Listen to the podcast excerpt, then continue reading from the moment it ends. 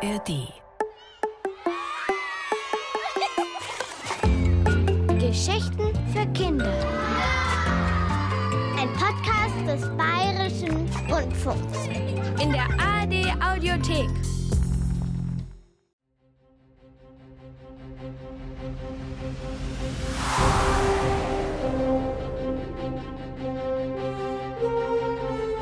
Mü und die Weltraumprinzen. Eine Geschichte von C. Neudert. Zweiter Teil.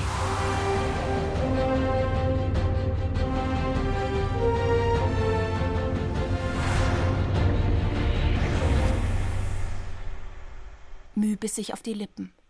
Sie packte Twan unter den Achseln und versuchte, ihn Richtung Strand zu schleifen. Nicht, ächzte er. Sonst muss ich mich übergeben. Also legte sie ihn wieder hin. Bot! Brüllte sie. Endlich kam Bot angesaust. Und mit ihm eine ganze Wolke der fliegenden Leuchtwesen. Was ist mit ihm los? fragte Mü und berichtete von der Pflanze. Bot legte seine Sensoren auf Dwans Gesicht. Nicht so schlimm. Organismus nicht nachhaltig geschädigt, stellte er fest. Einfach warten. Nach einer langen Weile hatte der Schwindel so weit nachgelassen, dass Dwan mit Müs und Bots Hilfe aufstehen und zum Schiff zurückgehen konnte.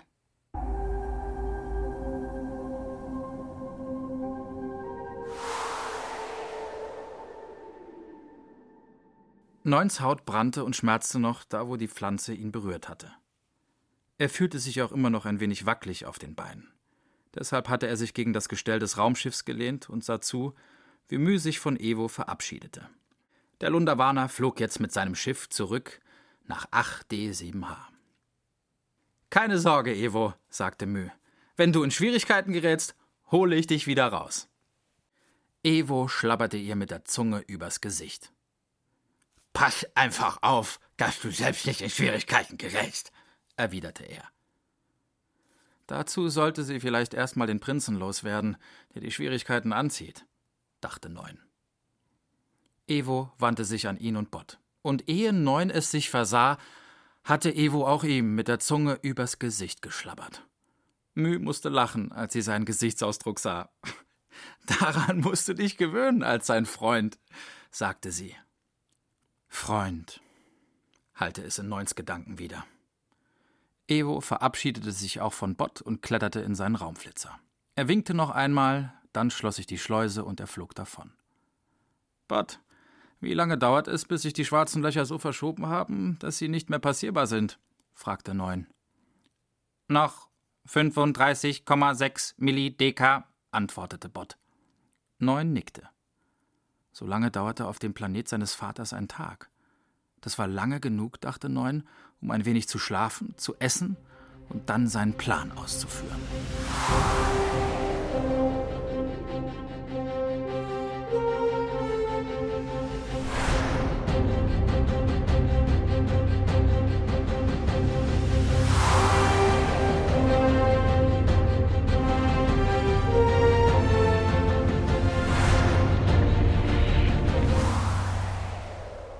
Nach fünf Millideka Schlaf und ein paar dick mit Namamus bestrichenen Algenkräckern fühlte Mü sich wieder sehr unternehmungslustig. Deshalb hatte sie nichts dagegen, als Dwan ihr vorschlug, sie sollte noch einmal allein auf Erkundung gehen. Er wollte lieber beim Schiff bleiben, wegen der Blüten und so. Bott wollte Mü auch nicht begleiten. Dafür flogen ein paar der Leuchtwesen mit. Sie umschwirrten Mü, während sie am Strand entlang wanderte. Mü wusste nicht, ob die kleinen Wesen überhaupt Sensoren zum Hören besaßen, aber sie sprach mit ihnen, während sie ging. Hey, ihr habt einen schönen Planeten, sagte sie. So viel Wasser. Mü kletterte über einige Felsen, die halb im Matsch versunken und von Lianen überwuchert waren. Die Küste machte eine Kurve. Und als Mü um die Bäume bog, blieb sie überrascht stehen. Für einen Moment glaubte sie, ohne es zu merken, im Kreis gelaufen zu sein. Vor ihr auf dem Strand lag ein Raumschiff, und nur einige Schritte von ihr entfernt stand Dwan. Er drehte sich zu ihr um und starrte sie an. Ein merkwürdiger Zug lag auf seinem Gesicht, den Mü noch nie zuvor bemerkt hatte. Und dann begriff sie ihren Irrtum. Der Junge war nicht Wahn. Er war einer seiner Klonbrüder. Und das Raumschiff war nicht ihres, sondern das, mit dem der Junge gekommen war. Er lächelte. Sieh an, sagte er. Du musst die berühmte Mü sein. Mü fuhr herum. Sie musste weg, musste Dwan warnen, sie mussten fliehen. Leider kam sie nicht weit. Der Junge drückte auf einen Kommunikator, und wenige Augenblicke später kamen aus dem Wald zwei weitere Jungen. Sie schwebten auf Antigravitationsscheiben. In irrem Tempo zischten sie heran und schnitten Mü den Weg ab. Auch diese beiden Jungen glichen Dwan aufs Haar. Von beiden Seiten packten sie Mü. Jetzt müssen wir gar nicht weiter nach unserem Bruder suchen, stellte der fest, der sie links festhielt. Jetzt wissen wir ja, wo er ist. Aus mir kriegt ihr nichts raus, schrie Mü wütend. Der erste Junge zuckte mit den Schultern. Oh, du musst uns gar nichts erzählen. Wir wissen, woher du gekommen bist, das genügt. Er gab den beiden anderen einen Wink, und sie schwebten nach oben, so dass Mü zwischen ihnen in der Luft hing. Wie wild zappelte sie mit den Beinen und versuchte ihnen die Scheiben unter den Füßen wegzuschlagen. Es gelang ihr nicht. Und dann sah sie die Gestalt, die auf Krücken beim Raumschiff stand und zu der die Jungen sie schleppten. Mü erstarrte. Ihre Beine hörten auf zu zappeln. Endlich, sagte der Käpt'n, als sie direkt vor ihm in der Luft hing. Ich habe lange auf unser Wiedersehen gewartet, Mü. Er lächelte, aber es war kein freundliches Lächeln. Hier hast du deine Belohnung, Pirat, sagte einer der Jungen. Sie ließen Mü los und sie plumpste dem Cyborg direkt vor die Füße. Auch der erste Junge hatte sich nun eine Antigravitationsscheibe unter die Füße geklemmt. Mit hellem Sirren beschleunigten die Scheiben und die drei Jungen sausten aufs Meer hinaus und verschwanden in die Richtung, aus der Mü gekommen war. Mü wollte sich hochrappeln, doch der Käpt'n stellte eine seiner Krücken auf Müs Jacke und hielt sie am Boden fest. Nicht so schnell, sagte er. Du hast einiges gut zu machen. Damit wirst du sicher die nächsten 100 Dekar beschäftigt sein.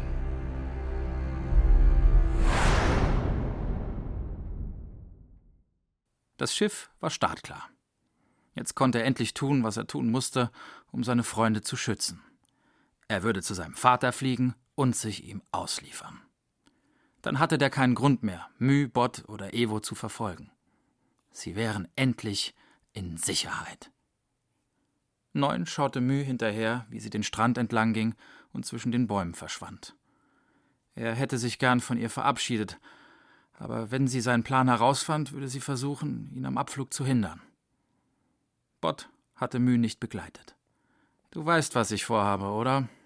fragte Neun, als er mit allem fertig war. Bott vermutet, dass Neun zu Vater fliegen will. Ja, das werde ich tun, sagte Neun und holte Tiefluft. Die Passage zwischen den schwarzen Löchern ist nur für kurze Zeit offen. Es. Er schluckte. Er wusste, dass das jetzt die Abschiedsworte waren. Es war schön, bei euch zu sein. Das Beste, was mir je passiert ist. Leb wohl. Und sage bitte auch Mühe. Bot, nicht einverstanden, unterbrach ihn der Roboter. Abflug nicht gut. Bot wird Abflug verhindern. Was? stammelte Neun hilflos. Bot schwebte vor und versperrte ihm den Weg.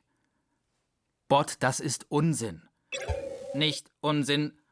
Bot, Freund, retten. Verzweifelt sah Neun ihn an. Was sollte er jetzt tun?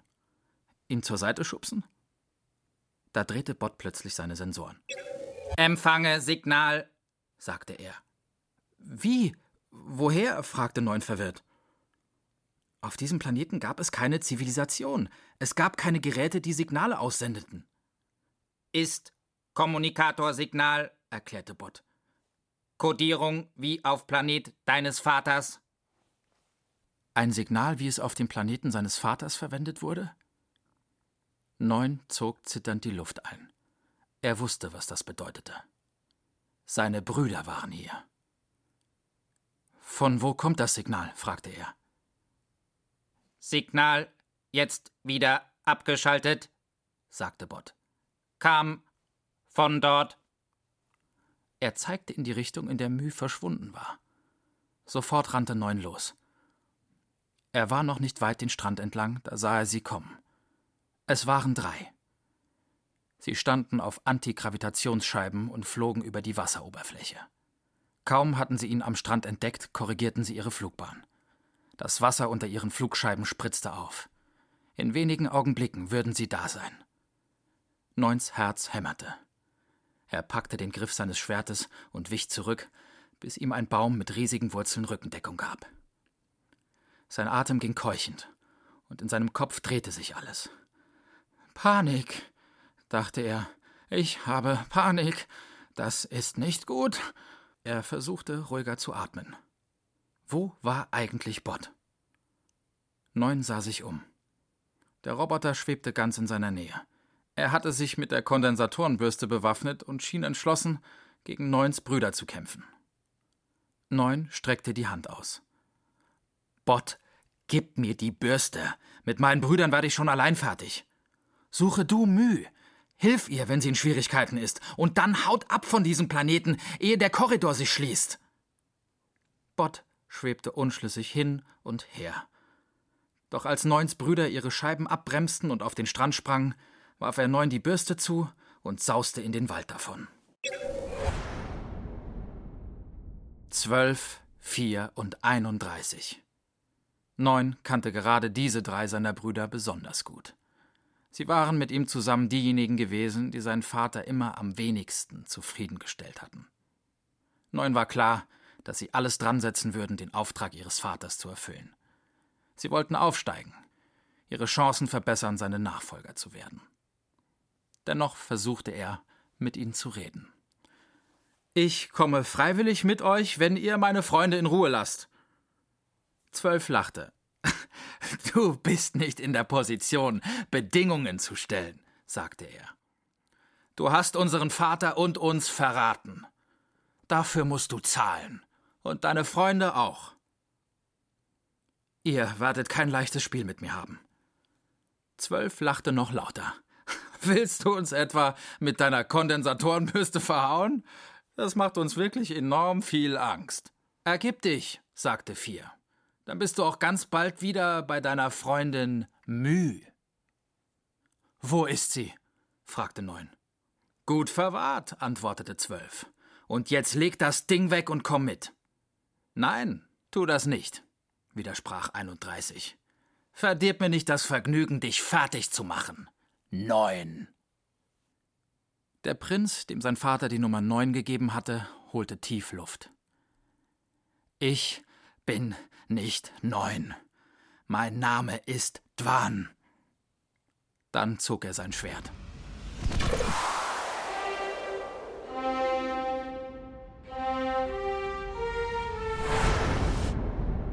Seine Brüder griffen sofort an. Dwan wehrte den ersten Schlag mit der Bürste ab und hieb dann mit dem Schwert nach vier. Der sprang zurück mit einem verdutzten Ausdruck auf dem Gesicht. Dwan wusste, dass er diesen Kampf nicht gewinnen konnte aber er wollte versuchen, Bott und Müh Zeit zur Flucht zu verschaffen. Er drehte sich unter einem Hieb von 31 weg, wehrte einen von 12 ab. Funken spritzten aus den Spitzen ihrer Degen. Dwan sprang hoch und landete auf einer der Wurzeln. Sie war glitschig vor Nässe. Es gelang ihm dennoch, sich oben zu halten, und er landete einen Treffer auf Zwölfs Arm. Zwölf schrie vor Schmerz und wechselte seinen Degen in die andere Hand. Seine Augen sprühten vor Zorn. Das wirst du mir bezahlen. Vielleicht, stieß Dwan hervor. Vielleicht aber auch nicht. Für eine kurze Weile verwandelten sich seine Arme in zuckende Blitze. Schritt für Schritt drängte er seine Brüder rückwärts. Wenn es ihm gelang, sich eine der Antigravitationsscheiben zu schnappen, konnte er seine Brüder vom Raumschiff weglocken. Es kam nicht dazu. Mit der Bewegung nach vorne hatte Dwan seine Deckung verlassen. Das nutzte zwölf. Ein scharfer, brennender Schmerz zog sich Dwans Bein herauf. Verzweifelt fuhr er herum und schlug nach zwölf. Der sprang zurück und lachte. Seine Brüder drängten Dwan zurück, bis ihm ein Gewirr aus Ranken den Weg versperrte, über und über mit roten Blüten bewachsen. Dwan ließ seine Waffen fallen und hob die Hände über den Kopf. Na also. Triumphierend drückte Zwölf Dwan die Spitze seines Degens auf die Brust. Es brannte wie elektrisches Feuer. Dwan wäre gern ausgewichen, aber direkt hinter ihm wucherten die Blüten.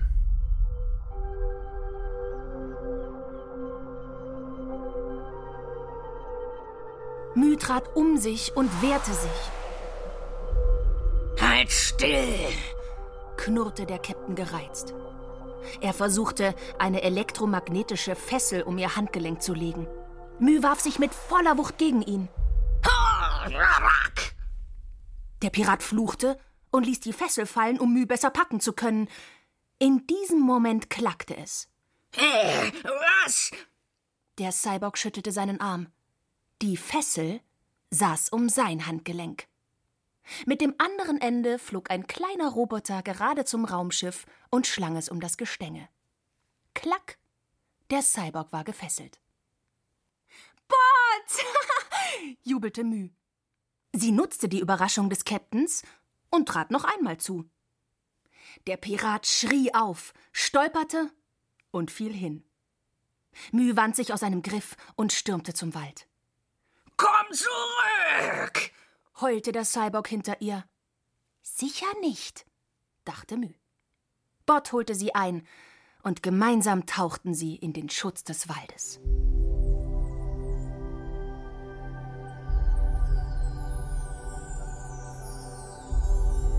Als sie sich dem Landeplatz ihres eigenen Raumschiffs näherten, versuchte Mü, leise aufzutreten. Das war nicht einfach, weil sie zuvor durch den Wald geprescht war wie ein aldebaranisches Büffelschwein.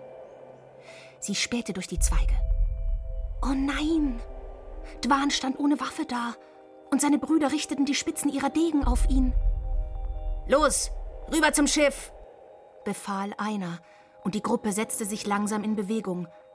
Dwan mit erhobenen Händen vorneweg, seine Brüder mit ihren Degen hinter ihm.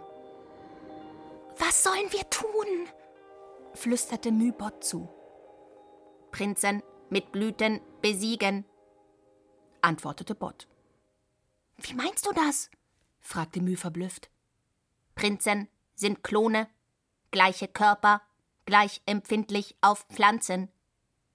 Er fuhr seinen Greifer aus und brach etliche der roten Blüten ab, die überall um sie herum wuchsen. Stimmt! Bot, du hast recht! Und nun wusste Mü, was zu tun war. Ich lenk sie ab! Du kümmerst dich um die Pflanzen. Bot piepte zustimmend. Mü sprang aus ihrem Versteck. He, ihr Ngollhirne! Lasst meinen Freund in Frieden! Dwans Brüder fuhren herum und starrten Mü an. Bot war schnell wie ein Elektroblitz. Er sauste auf sie zu und katapultierte jedem von ihnen zielsicher einen Greifer voll Blüten direkt ins Gesicht. Die Wirkung war beeindruckend. Sofort begannen alle drei zu taumeln. Erst einer und dann ein zweiter fielen hin. Nur der dritte hielt sich noch aufrecht und versuchte, Dwan mit dem Degen in Schach zu halten. Dwan bückte sich und hob eine Kondensatorenbürste auf, die auf dem Boden lag. Damit stupste er seinen Bruder leicht an. Wir kriegen dich! Neun! stieß der Junge noch hervor, ehe er auf die Knie fiel und sich heftig erbrach. Mein Name ist Dwan. Der andere konnte nichts mehr antworten. Er fiel auf die Seite und stöhnte.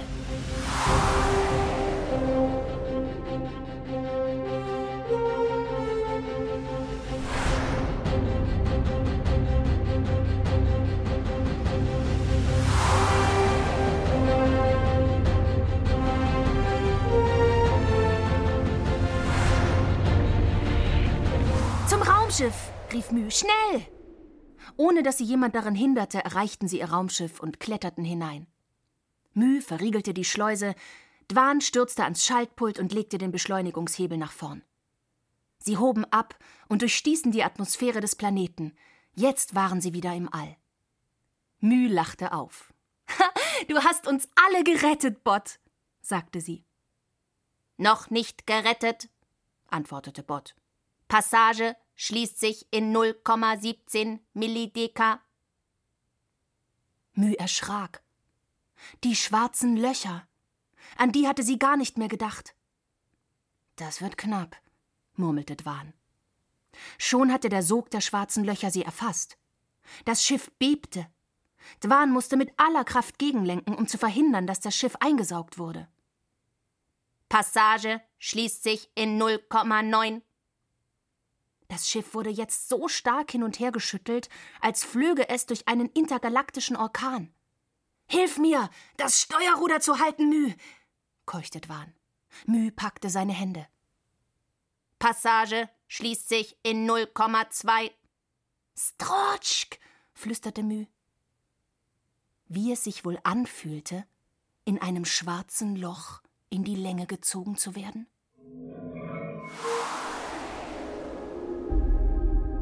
Urplötzlich ließ das Rütteln nach. Das Schiff glitt in die Schwerelosigkeit hinein. Dwan stieß die Luft aus. Wir haben's geschafft. Mü nahm ihre Hände von seinen. Eine lange Weile war sie ganz still. Dann plötzlich stieß sie sich mit den Beinen ab und überschlug sich in der Luft. Immer und immer wieder. Jehe! Dwan ließ das Steuer los.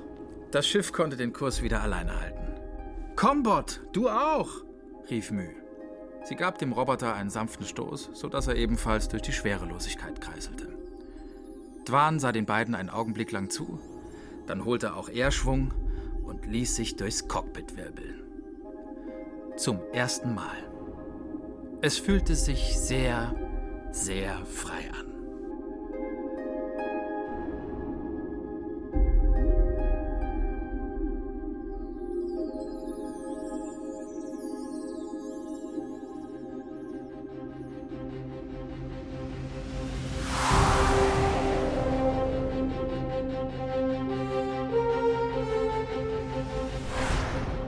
Das war Mü und die Weltraumprinzen von C. Neudert.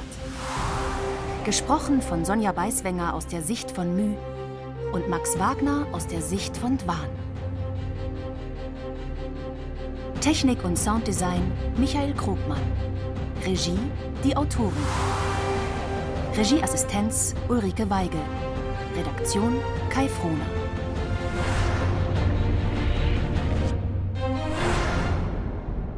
Eine Produktion des Bayerischen Rundfunks 2020. Du willst mehr? Dann hör doch mal rein ins Lachlabor. Lustiges Wissen für Kinder zum Miträtseln.